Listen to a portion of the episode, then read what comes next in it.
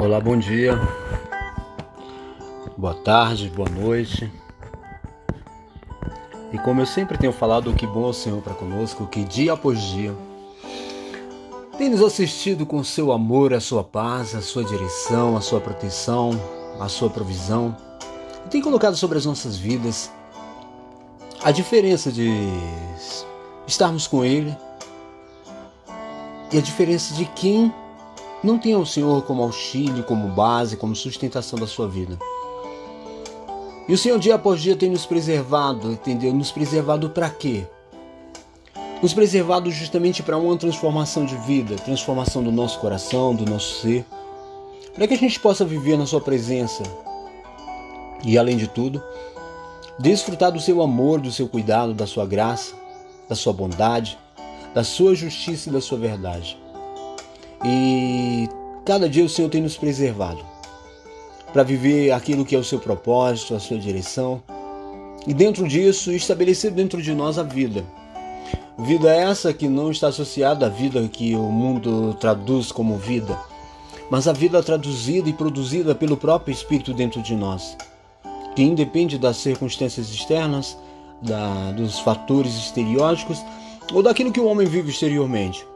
Mas a vida produzida pelo Espírito é alegria, paz e gozo no Espírito. E essa vida, ela é produzida pelo próprio Deus mediante o seu Espírito. E assim não, não, não é que vamos atribuir a essa vida algo para sermos completos, porque a completude de Deus ela está justamente nessa vida, nesse comportamento que nós temos diante de Deus e que o seu Espírito promove dentro de nós. E muitas das vezes nós tentamos buscar a vida onde ela não está. Tentamos buscar a alegria onde ela não existe, que se chama euforia, porque a alegria é proveniente de Deus mediante seu espírito dentro do homem.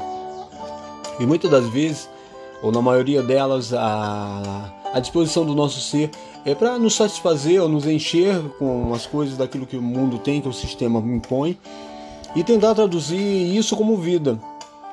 Um, vida essa que nós tentamos associar uma posição de, no emprego, um salário alto, uma condição material, um relacionamento, a vida sentimental, emocional. Nós tentamos atribuir a vida como algo que nós buscamos no sistema desse mundo, naquilo que está fora, em conquistas, em sonho, em realizações achando que assim vamos ser completos e felizes, porque vivendo assim ou fazendo assim, nós vamos ter a paz que é proveniente de Deus, a alegria que é proveniente de Deus. Não, não. Você vai ter aquilo que você vai provocar. Eu até já falei sobre isso, sobre provocar sentimentos, né? Entendeu? Provocar um, um sentimento dentro de você para tentar assim se auto-enganar, achando que a vida é o resultado daquilo que você realiza ou daquilo que você faz o resultado daquilo que você conquista, daquilo que você mesmo, entendeu, tem como base. Mas o resultado que Deus quer promover dentro de nós é o resultado proveniente do Espírito, produzindo assim dentro de nós a vida. Vida essa que não é a, está associada aos nossos interesses e valores pessoais, mas a vida que está associada à intimidade, à comunhão com Deus, mediante o seu Espírito, mediante a sua palavra, mediante a sua verdade, mas para isso nós precisamos justamente fazer o quê? Tirar de dentro de nós os bloqueios, as resistências, entendeu? Que são criadas por nós mesmos, pela nossa própria natureza, por aquilo que nós somos exteriormente, por aquilo que é a nossa natureza humana, essa natureza que se opõe a Deus, se opõe à sua vontade, à disposição de crescimento espiritual. Essa natureza, ela se opõe a tudo aquilo que relaciona ao crescimento espiritual.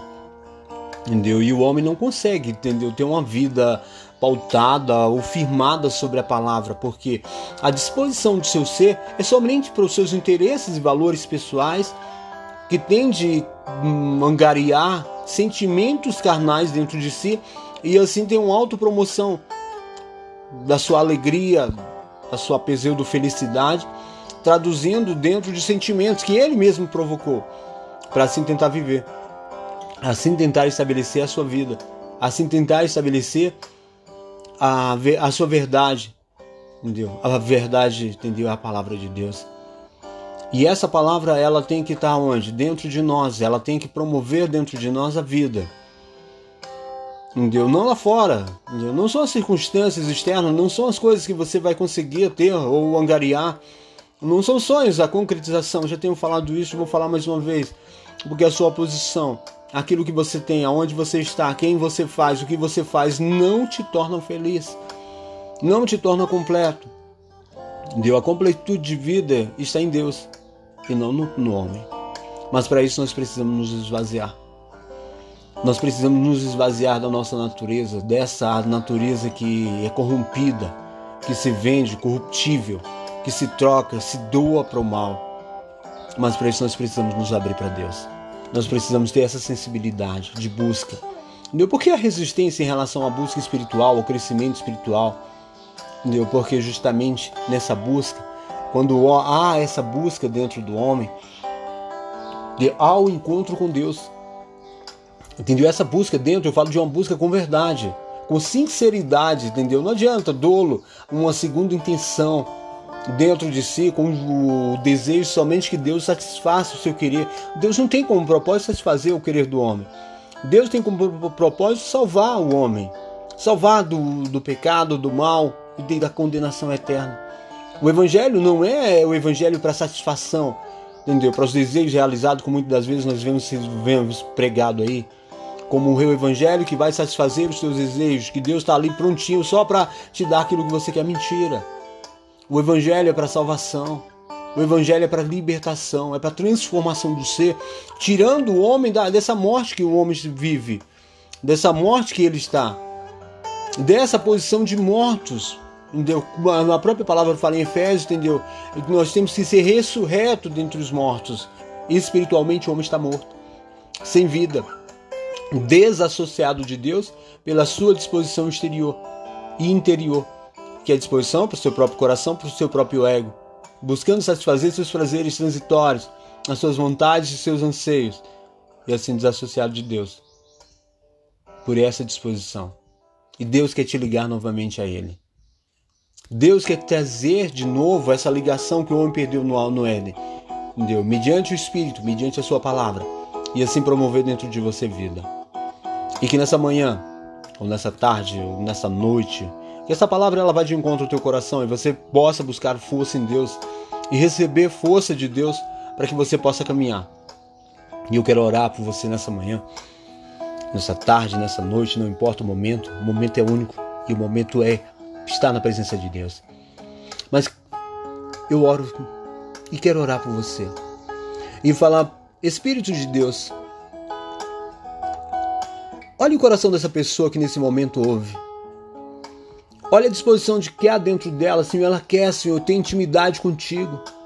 Ela quer ter comunhão, ela quer te conhecer. Pai, no nome do teu filho Jesus Cristo, que essa palavra vá de encontro, Senhor, a necessidade, Pai, interior dessa pessoa. Ô Senhor, dando a direção, que é o Espírito do Senhor, Espírito e vida, produzindo nela, Pai, o sentido verdadeiro da existência. Eu abençoo, Pai. Eu abençoo, declarando, Pai, que a tua paz, a tua alegria, a presença do Espírito, Senhor, ao ouvir dessa palavra, ela seja tocada pelo teu amor, a tua paz, a tua cura. Que o Senhor promova, Pai, dentro dela uma transformação, Pai. Um desejo do conhecimento da tua vontade e verdade. Esse é o meu desejo, Pai. E eu oro abençoando, te abençoo em nome do Senhor Jesus Cristo. Amém, amém e amém. Glória a Deus que o Senhor te abençoe.